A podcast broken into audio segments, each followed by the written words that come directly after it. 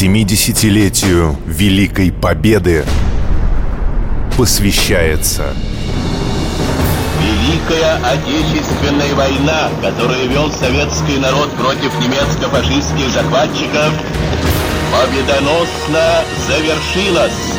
Наша война. Добрый вечер. Вы слушаете «Нашу войну» на радиостанции «Маяк Псков». В студии Алина Махини и Виталий Михайлов. И сегодня мы говорим о героях Советского Союза, которые получили это звание на территории нынешней Псковской области. У нас в студии старший научный сотрудник Псковского музея-заповедника Марина Сафронова и кандидат исторических наук Анатолий Филимонов. Среди героев Советского Союза были и представительницы слабого пола, женщины. И из... псковички в том числе. Вообще, за годы войны 86 женщин по стране. Ну, 90, получили, 90, 90 считается. Да. Из них половина посмертно. Да. Из уроженцев Псковской земли 4 женщины-герои Советского угу. Союза.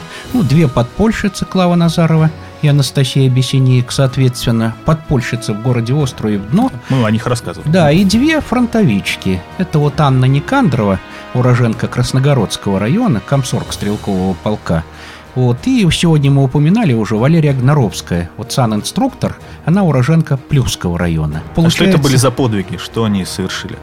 Валерия Гноровская, сан-инструктор, она, э, в общем-то, призвана, добровольцем, будем говорить, ушла на фронт. Под Донецком она вынесла в один бой только 47 раненых. Вот, а погибла она под Запорожьем. Погибла, защищая раненых. Но она с гранатой, со связкой гранат бросилась под танк. А Аня Никандрова, она комсорг полка, она погибла в Витебской области. Ну, в общем, она на себя приняла фактически вот командование и подняла бойцов в атаку. И в этом бою она погибла была смертельно ранена. На нашей земле очень много могил героев самых разных национальностей, особенно из Казахстана. Ну вот, например, в Новосокольническом районе это Алия Молдогулова. В Невеле, в Невеле. Маншук Маметова. Из других республик были mm. герои? Возьмите подвиг Матросову, аналогичный.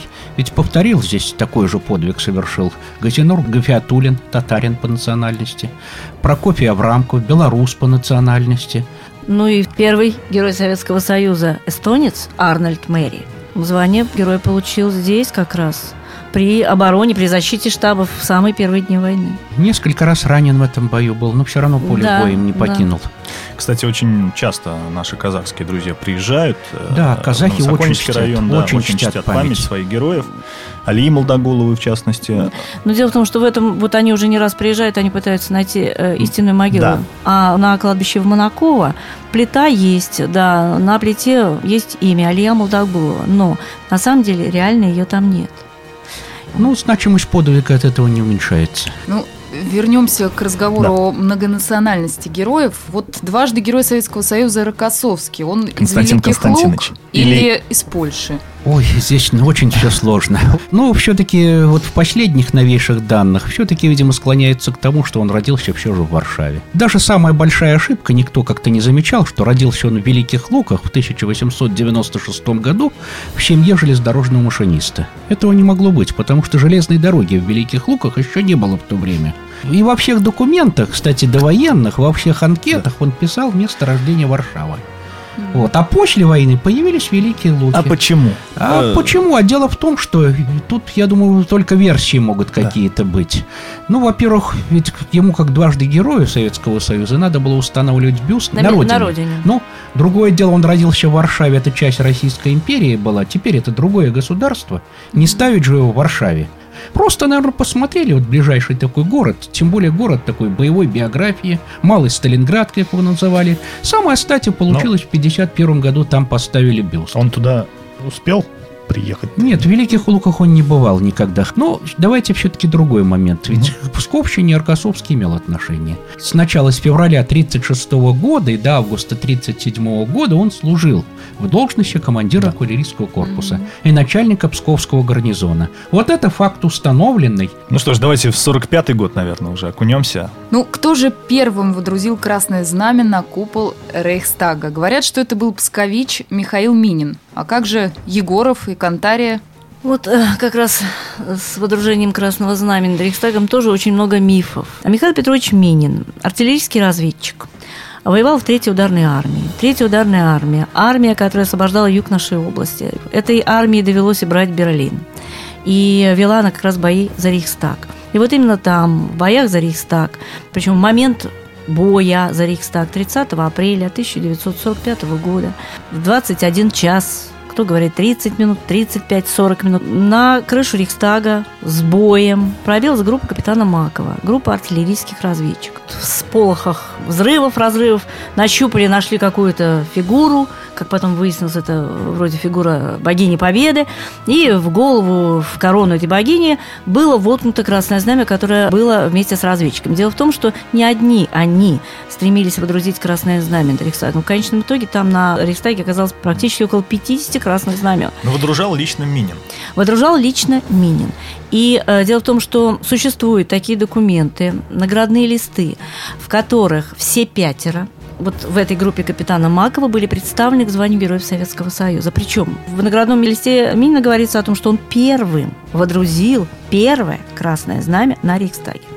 Вот, но э, эти наградные листы прошли почти все инстанции и на последней застопорились резолюция была такая, не звание Героя Советского Союза, а наградить орденами. Буквально спустя несколько часов, в ночь с 30 на 1, бойцы 150-й Идрицкой стрелковой дивизии, тоже третьей ударной армии, выдружают свое знамя над Рейхстагом.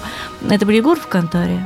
Вот. Получилось так, что, в общем-то, знамя, которое выдружали Егору в Кантаре, было назначено знаменем Победы. Но мы-то знаем. Более, Но мы это знаем. Впрочем, что обижаться, к знамени Победы мы тоже оказались причастны, ведь на нем, помните, что было написано, да? Да. Идрицкая стрелковая Идрицкая, дивизия. Да? Да, Именно за бои, Идрица. за Идрицу она получила это почетное наименование. Так что через южные районы Псковщины она тоже проходила. Ну, тоже. а в серьезных э, сейчас изданиях, которые посвящены боям за Берлин, посвящены как раз раз э, истории Великой Отечественной войны, вот э, в последних и в серьезных э, энциклопедических изданиях, группа капитана Макова упоминается как первая, водрузившая знамя первая над Рейхстагом. Справедливость вот хотя бы mm. в литературе, в научной восторжествовала. Ну, историческая справедливость, историческая, будем да. говорить. Можно я негативную ноточку внесу? Ну, одну. Одну. Недавно э, попалась мне просто на глаза, как-то случайно так по каналам бегала. Там была встреча с героем Советского Союза, афганцем, московских школьников, старшеклассников. Ну и он так, между, как бы, между прочим, спросил, хорошо, ну вот вы, старшеклассники, вроде как уже историю Великой Отечественной войны в школе прошли, кого из героев Великой Отечественной вы знаете? Я была поражена. Назвали с большим трудом с пятого раза Зою Космодемьянскую, но так и не вспомнили, что она совершила. Среди героев Великой Отечественной войны оказался Багратион, Суворов, Хорошо, не Александр Невский. Ну, афганец был в шоке. Ну, а тут я вспоминаю как раз вот слова Проханова. Он говорил, что уничтожение памяти о героях и о подвигах самопожертвования приводит к уничтожению самого народа. Ну что ж, надеюсь, наша программа поможет нашим радиослушателям вспомнить о тех людях, которые защитили нашу страну от самого жестокого врага в ее истории. Доброго здоровья всем ветеранам, доброго здоровья героям, которые еще живы, и вечная память тем, кого уже нет с нами. На этом наша программа завершается. Встретимся вновь в следующую среду на «Маяке». Наша война.